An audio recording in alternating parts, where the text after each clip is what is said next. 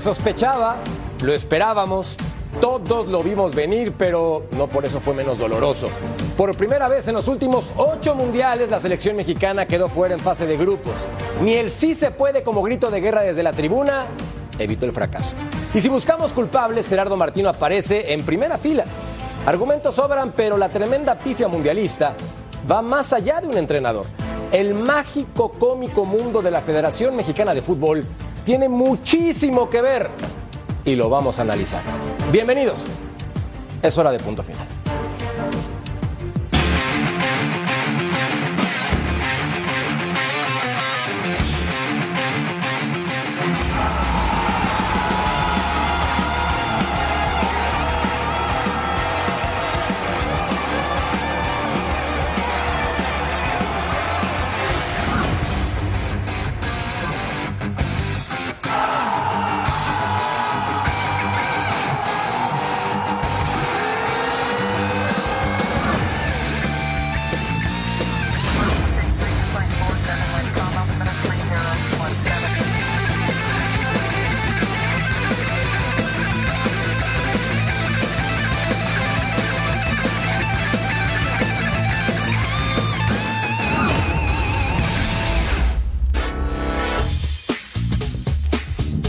Bendita afición mexicana, ¿qué haríamos sin ustedes? Son realmente espectaculares, con gritos, cánticos, máscaras, diversión, sabor. Es lo que le ponen siempre a las Copas del Mundo y a los partidos en los cuales disputa la selección mexicana, sin importar cuál sea el contexto ni el rival. Gracias por acompañarnos y acabe el año y es un placer que estén con nosotros hoy en compañía de Cecilio de los Santos, mi Ceci. Hola, mi querido Jorge, un placer estar contigo, un placer estar con Beto. Igual, hermano. Una alegría, con el pulpito, con el crack, ¿no? Un, un monstruo. Figurones. No, no, sí, este tenía que haber jugado el Mundial. Ya Es que ya. físicamente está idéntico. Claro, y ya estaba ya. Aparte ya. digo, necesitábamos un centro delantero, imagínate Paquito Palencia ahí. Es lo que hay. Un Es saludo a toda la Unión Americana. Eh, un feliz 2023 para todos, de verdad, que sea mucho mejor que este. Y feliz de estar aquí con ustedes. Es un placer, mi querido Ceci. Y ahora saludo a Beto Valdés, conocido como Betao. Mi querido Merca, Ceci, Paco, Pulpo, preocupado, muy preocupado. ¿Por qué? Porque ahorita que abrieron la toma, eh, toman la Nochebuena, ¿Y? la Nochebuena no se marchita y hoy es 30 de septiembre y yo me siento más De, de septiembre, no, ¿De diciembre. ¿Ves?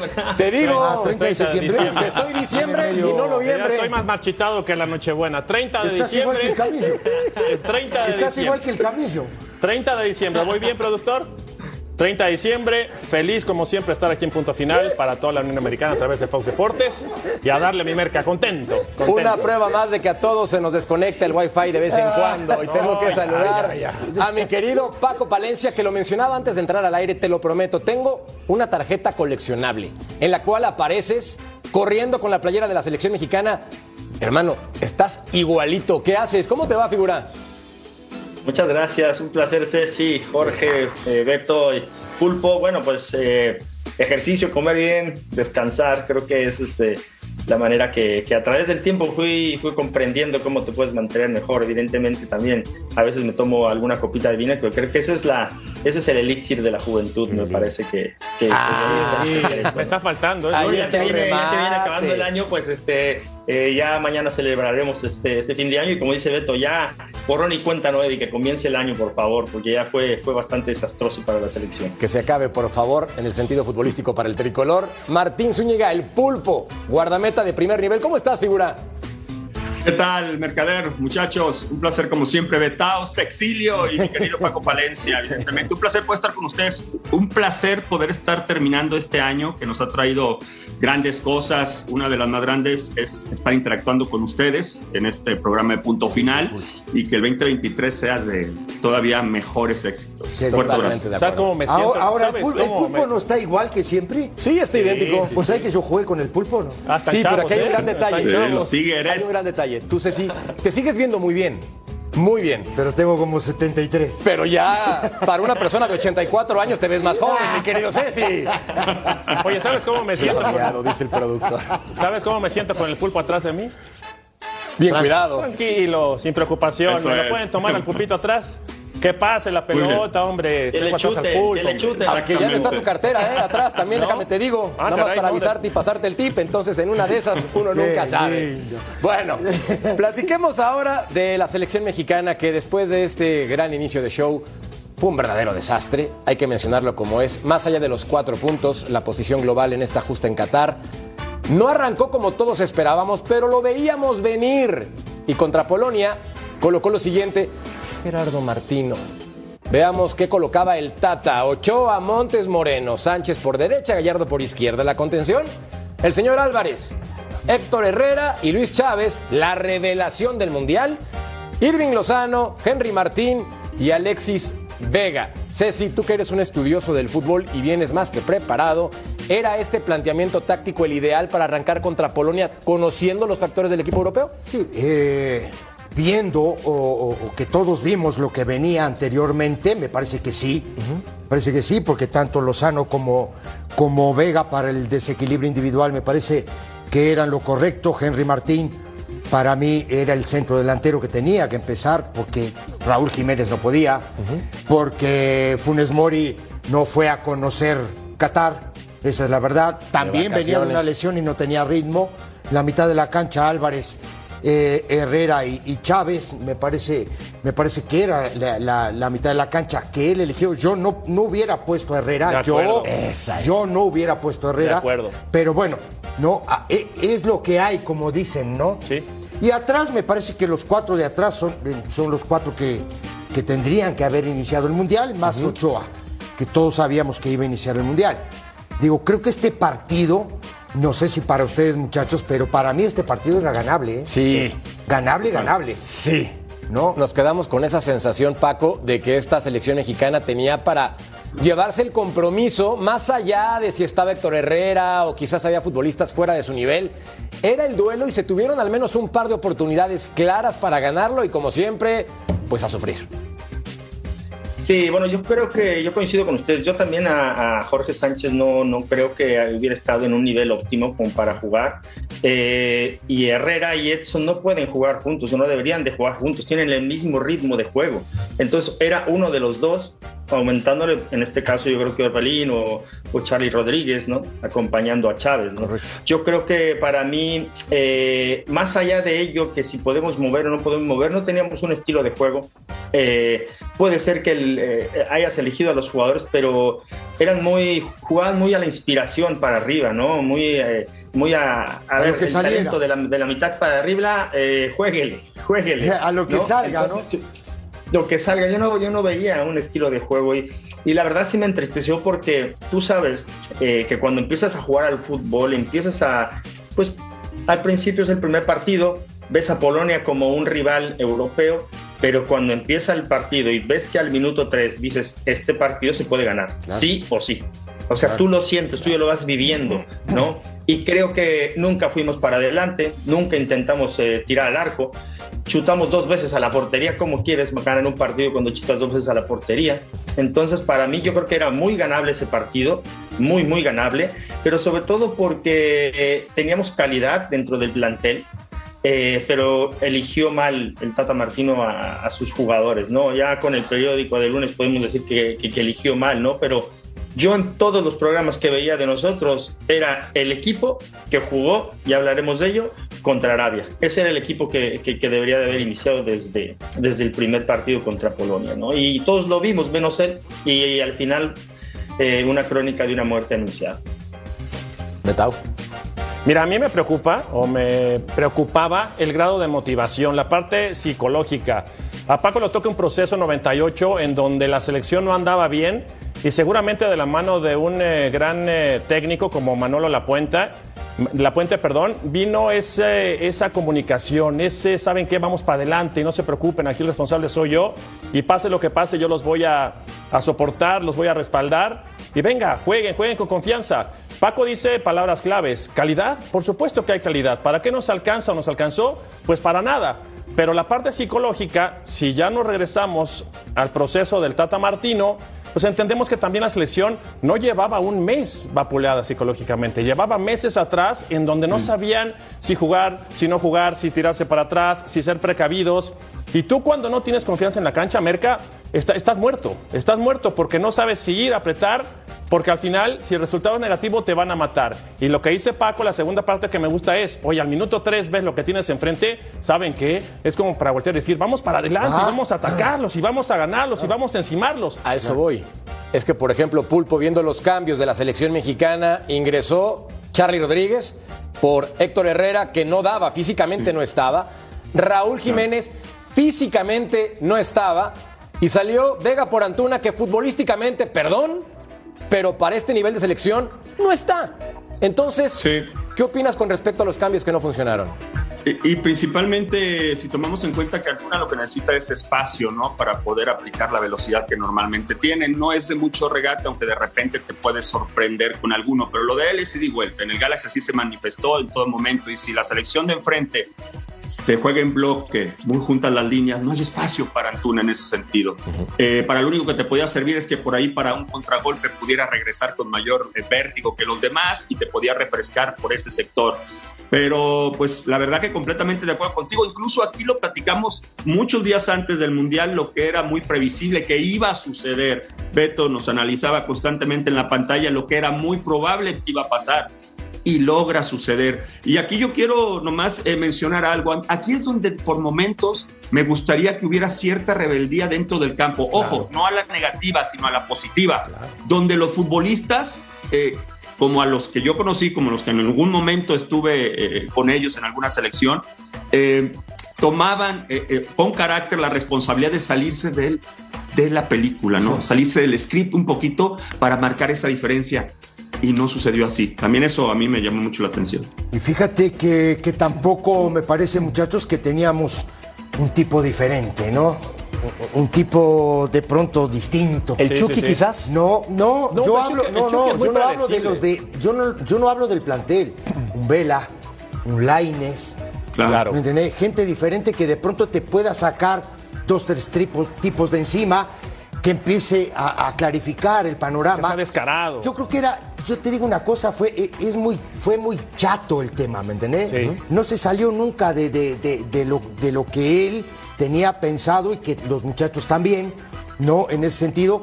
Y estoy de acuerdo con el pulpo porque digo, también de pronto tú adentro de la cancha tienes que reaccionar y tienes que ir a buscar. Y a todos, no solo al pulpo, a todos nos pasó que de pronto hay alguien que es líder, ¿no? Y que dice, Claro. no, no es por aquí, eh, muchachos, es por aquí. Pero esta selección también, ¿cuántos líderes tenía? Claro. Ese es un ¿Quién iba tema. a salir? ¿Quién iba a salir a decir, "Eh, ah, no va por acá, eh, va por aquí? No había. Es que es un gran tema, Paco, porque bien lo dice Ceci y estoy totalmente de acuerdo con él. Revisando a futbolistas de características de liderazgo, Andrés Guardado quizás que estaba en la banca, Guillermo Ochoa tal vez que estaba en la portería, pero yo no veía en los momentos importantes, como también lo mencionó el pulpo, alguien que se revelara. Señores, hay que apretarnos los pantalones y atacamos de esta manera, más allá que el técnico argentino nos diga A, hagamos B porque es lo que mejor sabemos hacer. Yo estoy de acuerdo contigo que eh, yo creo que no hay no había líderes en el, en, en el terreno de juego y los que había uno estaba afuera y el otro estaba en la portería, ¿no? Entonces creo que para, también es una carencia de personalidad del jugador, de que una cosa es que seas indisciplinado y no hagas lo que, lo que te mandan a hacer Claro. y otra cosa que por el bien del equipo vayas a atacar y que vayas a proponer. Pero te digo una cosa y es una pregunta para todos. ¿Ustedes creen que sabían qué hacer con la pelota los jugadores? No. Yo creo que no tenían ni idea ¿no? qué hacer con Sí, la pelota. Llegaron con muchas dudas. Primero, Sí. cuando tú sabes perfectamente qué hacer con la pelota, sabes los conceptos, sabes tus consignas dentro del terreno de juego, entras con una confianza de decir, a mí me la van a dar y voy a hacer así, así, así.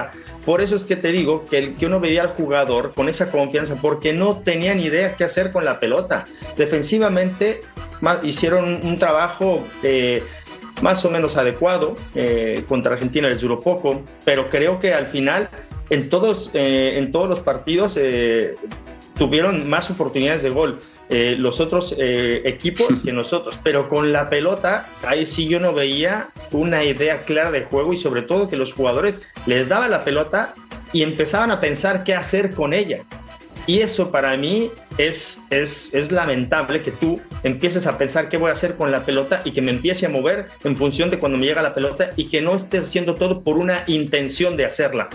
Y entonces yo no veía intenciones de atacar de México. Y entonces por eso es que no hay líderes. Si tú como líder sabes qué hacer, levanto la mano y digo, ¿sabes qué? Tú muévete para acá, que te estás moviendo mal. Oye, tú vente para acá y tú vente para acá. Pero como no saben, ¿a qué, qué le vas a decir para dónde se muevan si no tienen ni idea para dónde, para, dónde corre? Entonces el liderazgo son, son de las dos cosas. Primero porque no saben y luego porque no lo tienen, porque no, no, no vi a nadie que levantara la mano y dijera, ¿saben qué? Vamos para adelante. Oye, tírate para adelante, no, no juegues, este, no me bajes la, la, línea de, de, tu posicionamiento. Eh, hay muchísimas cosas, pero yo sí creo que si el liderazgo desde la banca no se hace sentir con el Tata Martino, que no va a un entrenamiento antes de un partido, que se va a ver a Argentina, que convoca gente que no está en condiciones óptimas para, para un mundial y a que los que los convoca dan su mejor esfuerzo, pero no les alcanza, como bien lo dijo Merca, entonces ese liderazgo ¿Cómo lo, vas a, ¿Cómo lo vas a reflejar en la cancha? Entonces ya desde la banca no hay, no hay liderazgo. Y adentro, pues lamentablemente tampoco lo hubo. Yo por eso tengo esa duda, ¿no? Porque de repente habla uno de líderes en esta selección y siempre referimos mm. a Guardado. Guardado no es un líder. Guardado no es alguien que vaya y encare al técnico y lo cuestione. No me voy a regresar al pasado porque no se vive del pasado, se vive del presente. Y ese tipo de líderes se han ido perdiendo, Merca. ¿A qué voy? Ya hablaremos del partido de Argentina. Oye, si yo soy un líder o si hay uno, dos o tres líderes, agarramos al técnico y le decimos, olvídense de lo técnico, de lo táctico, de lo que quieran. Oye, mi querido este, Tata, Hemos jugado tres veces en línea de cinco y los tres nos han pintado la cara. Sí. Y sales jugando con línea de cinco otra vez. Y súmale lo que dice Paco, lo que dice el Pulpo, lo que dice Ceci, sin idea, presionados, nerviosos. Para mí, por más que digan que Ochoa y Guardado son líderes, para mí no hay líderes. yo antes, yo antes, antes de que opine eh, el Pulpo, también tengo que comentar algo que es clarísimo y que pasó, es principalmente en este partido con, con Polonia, es que del otro lado tampoco había mucho, ¿eh? Del otro lado. Lewandowski. Polonia. Ajá. No, hombre, estaba igual, de, igual, de, frío. ¿Qué, tenía Polonia? Estaba igual de amarrado Lewandowski. Y aún así, no, en una jugada complicada, no, terminan cobrándole un penal a favor de Polonia, que lo termina atajando Ochoa. Pero dices, ¿qué ¿qué me mostró Polonia como para que yo no puede ir a buscar este partido allá. Claro. Las credenciales de Robert Lewandowski Pulpo eran lo más pesado, evidentemente por ser el mejor delantero o uno de los mejores del planeta en este momento. Sí, y sabíamos que normalmente iba a estar pisando casi siempre tres cuartas partes de cancha, sino aquí hasta el medio campo. Se recuerdan que tenía que botarse para poderse hacer, tener contacto con la pelota. Sí, cuando se mete al área había que estar muy al pendiente de él, pero realmente eh, es ahí donde estoy de acuerdo con ustedes en el sentido de que te das cuenta que este equipo no progresa, pues es cuando vas más hacia el frente.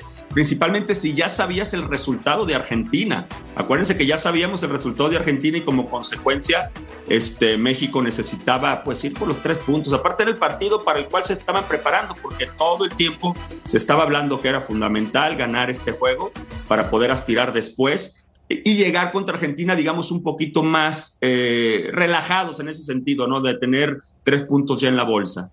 ¿Cuántas veces no te pasó, Merca, Ceci, Paco, este, Martín, que eh, planeabas toda la semana un partido en donde suponías que te iban a ir a apretar, a morder, a esperar en tres cuartos, y de repente llegaba el fin de semana y salías y estaban tirados atrás. Y estaban perdiendo la pelota y estaban nerviosos. Si eso tú no lo detectas desde afuera, porque no lo detectó eh, Martino, tú desde adentro te tienes que dar cuenta. Oye, como, como, a ver, tú como portero cuidando la espalda de todos, Pulpo, eh, Paco como referente en la parte ofensiva, ¿saben qué? Vénganse, hay que morderlos, están nerviosos, se les, botan todas las pelotas, o sea, hay que morderlos. Tenían un jugador de calidad que era Zielinski, que era un, e, ese tipo. Piotr Zielinski. Se acabó. Y Robert Lewandowski. Y Lewandowski. Pero Lewandowski estaba igual de frío. pero pero claro, es un tipo que tú eh, lo, como referencia lo tienes. Tú sabes que está ahí. Lo tapas. ¿Y a pues. dónde vas? Y a dónde va, tú vas por él. Dime algo, dime algo, dime algo rápido. ¿A ti te preocupaba marcar a Lewandowski ese día? ¿Así como lo viste? Así como lo vi, ¿no? Así como lo viste, te claro una que no, Pero de todos modos, Beto, de todos modos, en una jugada, la primera jugada complicada del partido, es penal. Sí, me entendés lo Sí, que te claro, digo. por supuesto. Ahora, Claro. también digo, con otro jugador que era Zielinski, que es un tipo pensante, el que generaba, Sí. ¿no? El tipo inteligente, por él pasaba el fútbol de, de- de Polonia. Pero después los tipos estaban todos metidos atrás y tiraban pelotazos largos, donde México no hace un mal partido en el, en el juego aéreo defensivo, hablo. Despeja muy bien, trabajan muy bien tanto Montes como Moreno. Pero, ¿y después? ¿Quién generaba? yo te digo una cosa, las Sí. mejores oportunidades de gol de Polonia fue la de Edson Álvarez que la pierde a la salida y que acaba en penal Correcto. y dos per- y dos pérdidas de Herrera que quiere jugar para atrás y se la tira ahí al córner a Gallardo que se la puso al, al- al de Polonia y, y- y- y Gallardo un- hace una muy buena, un muy buen regreso. Yo estaba en el estadio ese día y me, me quería arrancar los, cab- los cabellos. Decía, Claro. pero si las mejores jugadas de, de-. Polonia Sí. las estamos dando nosotros. Es que- Polonia ni atacaba. Es que sabes qué, Paco, esa de repente pose- posesión de pelota ficticia, ¿no? Que se llega a tener en los partidos, donde de arranque de partido, por ejemplo, de Polonia te cede demasiado terreno y México tiene el balón, pero lo está toqueteando, cachondeando de lado a lado, sin ser eh, eh, veloces, eh, dándole Estéril, tiempo, este, dándole estéril. tiempo todo el tiempo a, a, a Polonia de que pueda hacer los recorridos, recorridos que pueden hacer eh, tranquilamente Betao y Cecilio en este momento, este, sin ningún problema, por la, por la manera tan eh, eh, paupérrima ¿no? en la que llevaban la pelota. Entonces, no es que domines, es que el rival te permitía Claro, que tuvieras el balón en su zona para dar, dejar espacio y después ir. Sea, y eso sucedió en los partidos previos, muchachos, Claro. donde comenzaron a hablar de que, oh, buenos primeros 35 o 40 minutos y después, oh, 65 minutos muy buenos, que fue exactamente lo mismo. Posesión de pelota estéril, sin Pero el- profundidad y sin amplitud. Y el ritmo de juego lo, lo marcaba Herrera y Edson, Sí. que no tienen ritmo, no le dan Claro velocidad a la pelota. Entonces, e- es, es más de lo mismo que estás hablando, eh, Pulpo. Un ritmo de juego súper lento y, las, y esos dos son los que te pierden las pelotas y te provocan un penal. Te pierden la pelota, acaban chutes a encontrar al rival. Entonces, jugábamos, realmente jugábamos con nueve, o jugábamos con ocho. Realmente no Sánchez jugábamos. Arrancaba para Claro. arriba y... ¿eh? Ese es el problema, que realmente no jugábamos y entonces lo bueno de este programa es que es un ejercicio para liberarnos, soltar todo el estrés porque estamos acumulados de frustraciones después de este mundial y arrancar el 2023 ligeritos. Claro. Pausa y volvemos a punto final.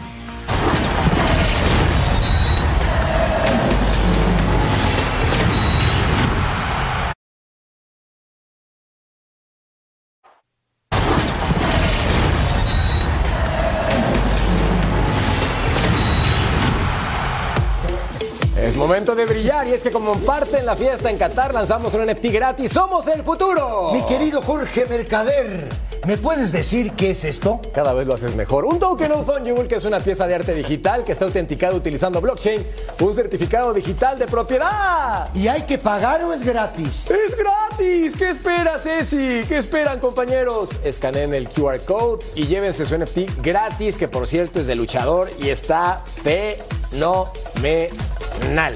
Hay que avisarle a los compañeros de nosotros que no les gusta meter la mano en el bolsillo que esto es gratis, ¿eh? Que lo hagan ahora, porque hay De una varios vez, antes de que termine el año. Sí, coditos. sí, es cierto que el El camello. señor le tira- Laguna, el señor Laguna, pre-cocodrilos. Es cierto que el camello le tira la mordida a John Laguna porque no le tiró ni una No, porque moneda. no viste que traía una, traía como una cosita aquí abajo. El camellito sí.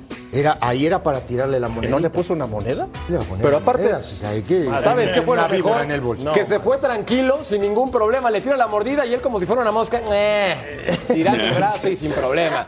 Bueno, en aras de la justicia hay que decir que de este lado de la mesa lo más sencillo es juzgar. Y cuando platicamos de la selección mexicana y Gerardo Martino, de este lado de la mesa vemos cosas que quizás el entrenador también percibe y parece fácil.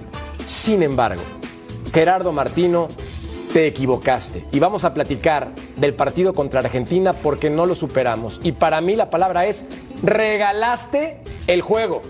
No es posible que entendiendo cómo jugaba una albiceleste maltratada, anímicamente golpeada, futbolísticamente escasa en esta Copa del Mundo contra Arabia, hayas regalado el compromiso en medio campo. Héctor Herrera no era de las condiciones necesarias porque físicamente no andaba. Y veamos entonces, mi querido Betau, la alineación del tricolor. Sí, que prácticamente sale con una línea de cinco, pone a Herrera, hablando específicamente de, de Héctor como contención fijo, con Luis Chávez y con Guardado, que Guardado da todo lo que da, lo, lo que pudo, llega termina tiempo. saliendo el primer tiempo, exactamente, y lo de Lozano y lo de Vega, pues tristísimo, ¿no? Porque no sabían para dónde correr. Mira, ya platicaremos, ¿no? Ya platicaremos del tema táctico con Cecilio, con Pago, con el Pulpe, por supuesto, contigo, Merca. A mí lo que me dio coraje como mexicano es que nos pintó y nos vendió como timoratos, como miedosos. Me voy a echar para atrás. ¿Por qué? Porque sé que eres más peligroso que yo. ¿Por qué? Porque traes a Messi. ¿Por qué? Porque me vas a... O sea, a mí eso es lo que como futbolista no lo entiendo. Oye, ¿por qué? ¿Por qué cambiamos de cara? ¿Por qué le vendemos al mundo? Porque no era contra Argentina. Lo vimos, lo vio mucha gente, millones de personas lo vieron en televisión y lo estábamos también aquí en México.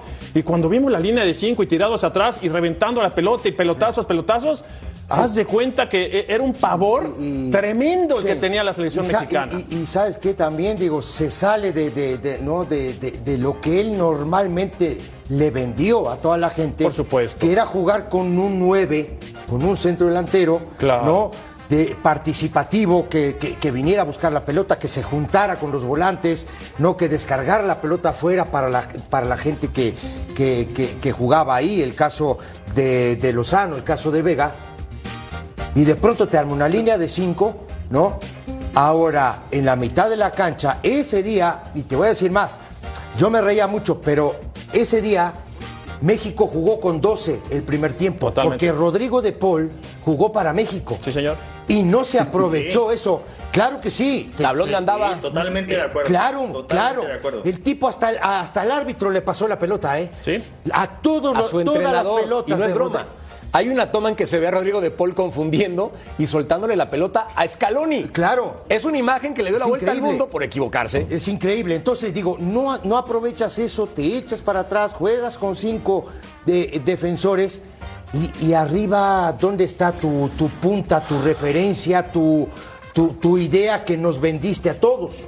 Y la otra, para que también comenten Paco y el pulpo, cuando escuchas a los sabios, que yo no me considero sabio, me gusta analizar y estudiarlo, dicen 70 minutos perfectos de la selección mexicana. No, no, ¿Qué? no, no. No lo dije, a ver, no me revienten a mí, ¿eh? Yo lo escuché Sí, por sí, todos sí. lados. Ya lo sé, ya lo sé, ya lo sé que no 70 lo dijiste minutos perfectos tenía la selección mexicana. Ah, caray, ya no entendí el mensaje entonces. ¿Cómo lo defines, Paco? ¿70 minutos de qué? Ah, de estar sufriendo sin necesidad. Te voy a decir una cosa. grande. El, el, el, el me- Argentina, lo mejor de Argentina fue nuestro cuerpo técnico. Venga, Así sí. te lo pongo. Es, es verdad. Ya salió la Porque nota. Planteó un, par- un partido malísimo. Eh, yo estaba ahí y yo nunca había visto a los argentinos tan timoratos y tan miedosos en la calle. Decían, es que Dios nos va a ayudar y Dios está ahí con Maradona. Es que tenemos a Messi a ver si se conecta. Eh, decías, pero es que yo nunca los había visto así. Si tú no sabes leer eso y cuando empieza el partido ves que Argentina no es aquella Argentina que va a venir a, por el partido como lo hizo contra Francia, eh, eh, el, cuerpo técnico de nosotros, por eso te digo, es el, fue, fue el mejor de- de Argentina. Primero, nosotros, a empezar, estamos dando nuestra opinión que no se va de mucho de mucha gente que lo vio, porque la gente también lo ve. La gente puede ser me- menos analista que nosotros, pero lo que se ve no se juzga. Fuimos súper miedosos y encima él provocó que los argentinos salieran más, más, más motivados. ¿Por qué? Nos, le estaba diciendo a los argentinos, a lo mejor en clave morse, que no, ellos tienen mejor equipo, no sé qué, no sé cuánto, o sea, diciéndoles que nosotros no servíamos para nada. Y por eso es que ellos salen de esa manera a jugar. Claro. Y, y con un Rodrigo de Paul que para mí corre y corre y corre y la pierde para recuperarla. Por eso parece que juega muy bien. Pero pierde todas las pelotas. Eso sí, recupera un montón y corre para atrás y viene a armar la línea y se barre y se tira y todo.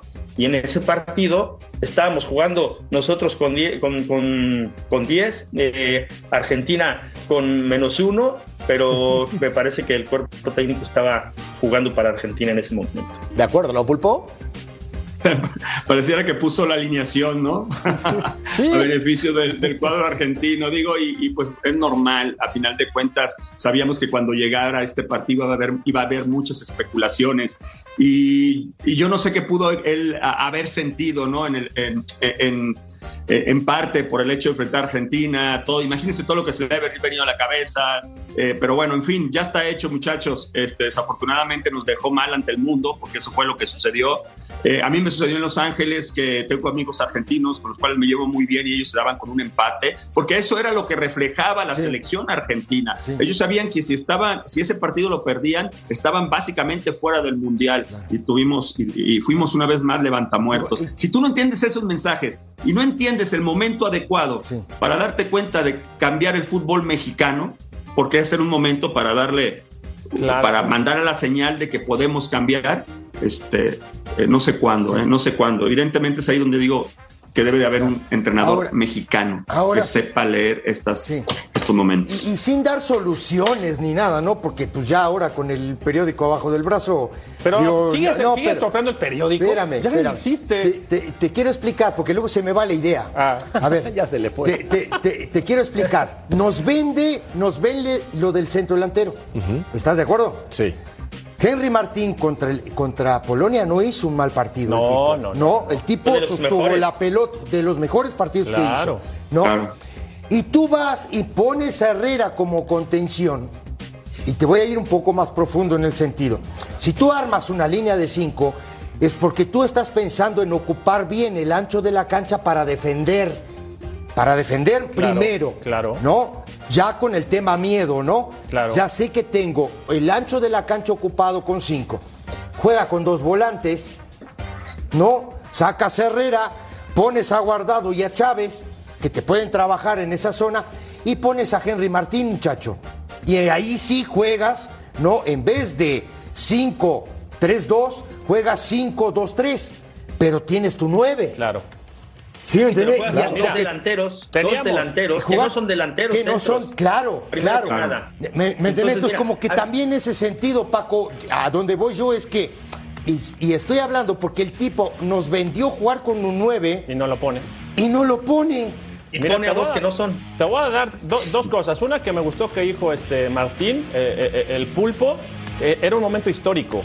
Yo escuché a colegas y exfutbolistas argentinos que incluso estuvieron en selección argentina representando su país y decían, estábamos no preocupados, estábamos aterrados porque enfrentábamos a México y no iba a ser sencillo. Resulta que fue la punta de lanza, o sea, le dimos la patadita para arriba. Y la otra, pregúntale, y no me dejarán mentir, nos conocemos desde los 15 años.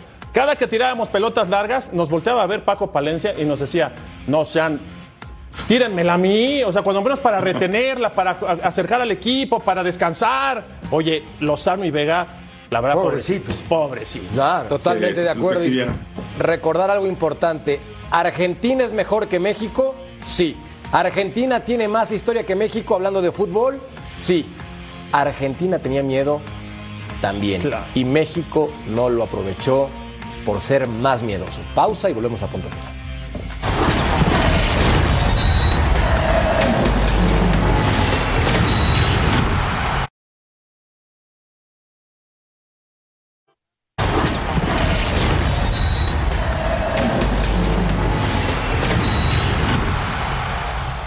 Antes del partido frente a Arabia Saudita tuve un déjà.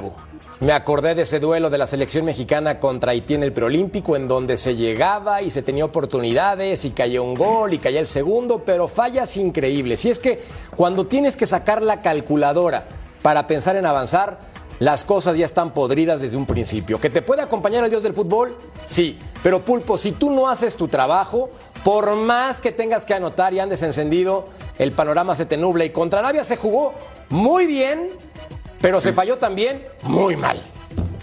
Sí, sí, sí, de acuerdo. Y lo que a mí me hubiese gustado es que de la manera que se juega contra Arabia, por la urgencia, por la necesidad de no quedar fuera, pudiéramos manejarlo para poder jugar desde el primer partido. Ese debe ser el objetivo.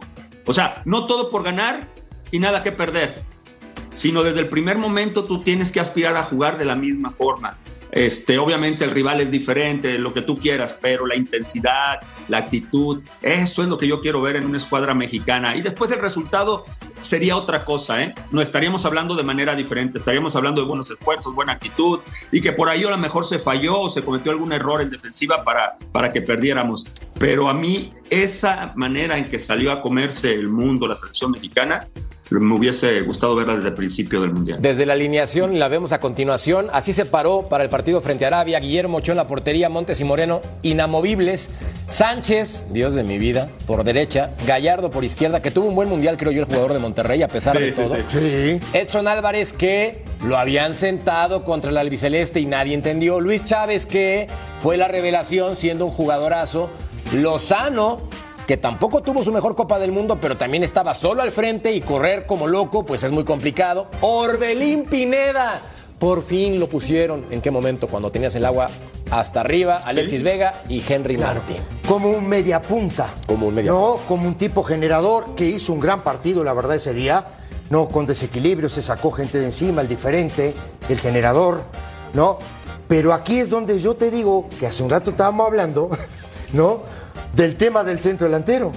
Sí. Termina Henry Martín haciendo otro gol en el Mundial, ¿no? Entonces dices, a ver, ¿por qué un partido antes no pusiste a Henry Martín como punta? No, tiras dos por afuera y dale. ¿Me entendés? Que sí, sí hubo muchas fallas, sí, porque México este partido tendría que haber hecho por lo menos dos goles más. Pues Está muy fácil, Ceci. ¿Por qué no puso nueve contra Argentina? Pues también le dieron medalla al Tata, hombre. Ya no hagas coraje. No, pero digo, y después Muy fácil. digo, mete a, mete a Álvarez, mete a Chávez, que fue el mejor jugador de México en todo A el los tres mundial. nueves metió. ¿Eh?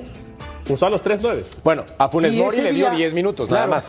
Pero Metió a los fíjate, tres y- y- y- y digo, ¿no? Siempre estamos hablando de los planes de juego, Sí, de cómo modificar, De si necesitas dos nueves. Ese día, ya a la desesperada, termina metiendo a Raúl Jiménez y a Funes Mori. Claro.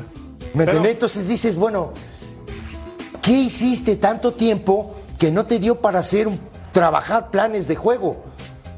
Pero mira, Encasilló el equipo a jugar siempre igual. tratemos de justificarlo un poco, ¿no? Yo creo que en este tipo de torneos. No, no, no, Betao, no hay no, que no, ¿a qué voy? No, no, ¿A- no, a qué no, voy? No, no, justificar, no. Tata, tata, tata, tata, perdón, no. Ah, perfecto. no, no, no. Me no, sumo, no, no, me no, sumo. No, no, no, no. Mira, No, eh, perdón, en este no. tipo de torneos, Merca, en este tipo de torneos, la desesperada se vale. Y me voy a explicar. La desesperada se vale porque en 10 días tú tienes que calificar a la siguiente ronda. Entonces se acomodan muchos resultados. Recordarle a España campeona del mundo cuando pierde su primer partido. Esta Argentina pierde su primer partido también, después queda campeón. Eh, dices, bueno, está bien, me permite jugar con las sumas y restas y calificar, se vale. O sea, Italia cuántas veces no calificó con tres empates, en fin.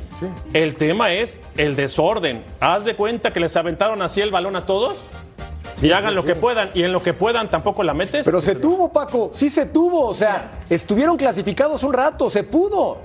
Exacto. Yo primero que nada, yo, eh, yo creo que dejamos pasar una gran oportunidad mundial de ganar a Argentina y dejar fuera al que fue el campeón del mundo Claro. y no lo hicimos por eso. Eh, eran 11 contra 12 el aquí y el ahora, porque estábamos en el mismo, en la misma, en la misma situación y creo que estábamos mejor, ¿no? A mí lo que no me gustó es que jugamos el último partido y todo el mundial en mo- modo supervivencia, totalmente. Eh, no, no, no salimos a disfrutar el mundial. Tú veías a los chicos que o como que no les alcanzaba o no sabían qué hacer. Y luego, ¿por qué no es, no es ninguna, no es cosa del otro mundo que el último partido contra Arabia jugamos nuestro mejor partido? ¿Por qué? Porque eres coherente poniendo a los que debes de poner en la alineación. Y para mí, terminar, termino con el Tata Martino, él hizo esto. Él hizo un cumplimiento, cumplió, cumplo y miento. Para ponerme la rayita de que, bueno. hice, de que hice otro mundial más. Y ya, me Está voy. buena esa. Yo lo veía así. Qué bonita forma de cerrar este segmento en punto final. Andan creativos, Nosotros, bien. Sí, estamos con todo. No mentimos, prometemos que volvemos aquí a este show.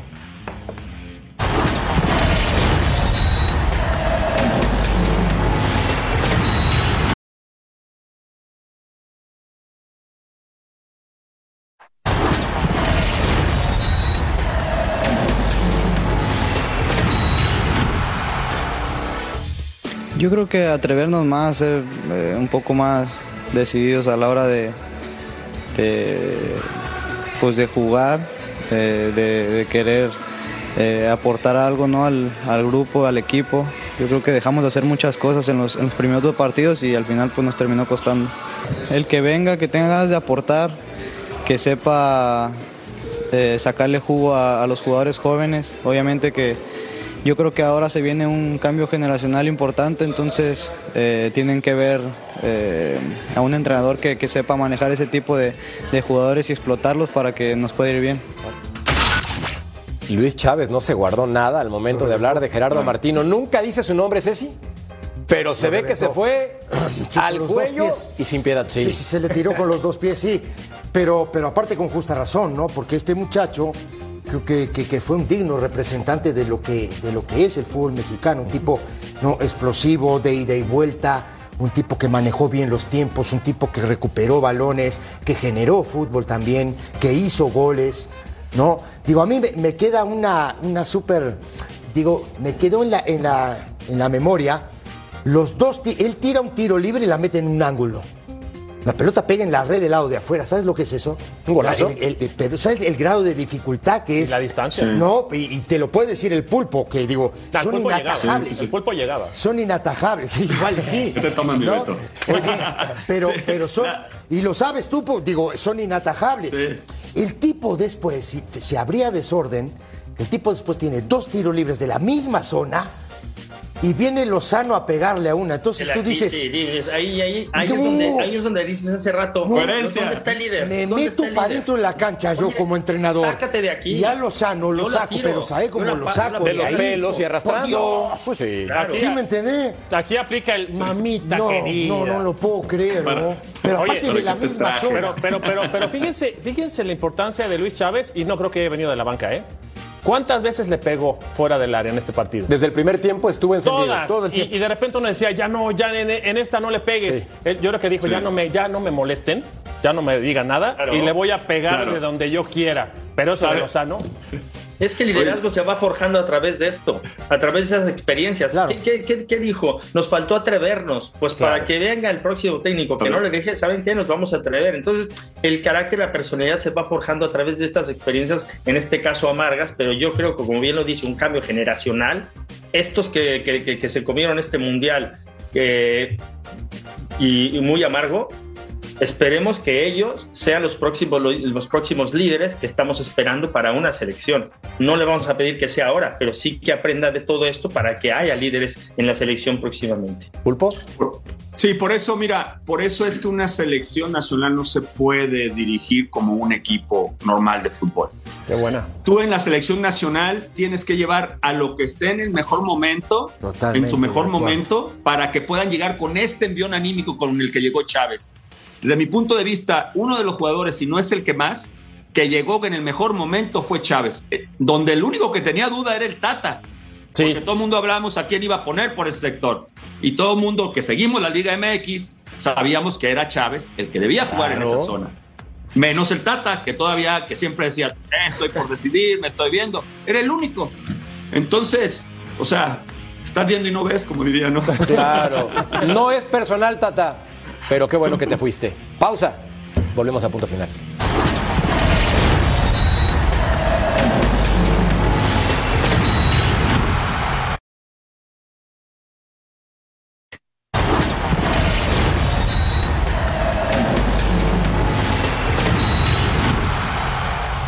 Los mejores NFTs deportivos están aquí. Obtén tu NFT gratis. Somos el futuro durante la fiesta en Qatar. Escanea el código QR. ¿Y hay que pagar? ¡No!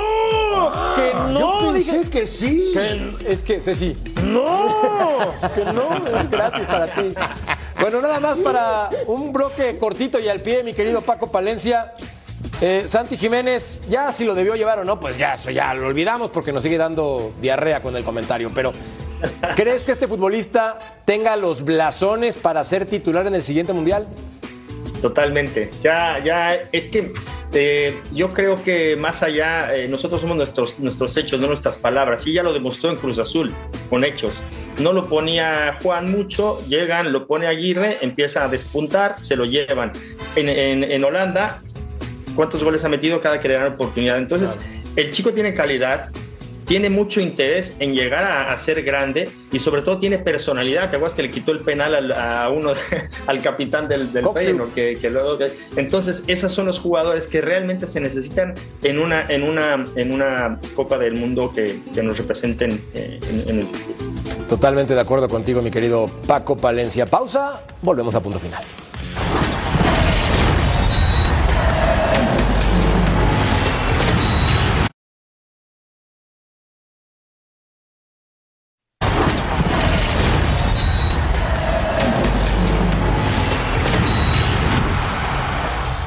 Calendario 2023 para que lo anoten en su agenda contra Surinam.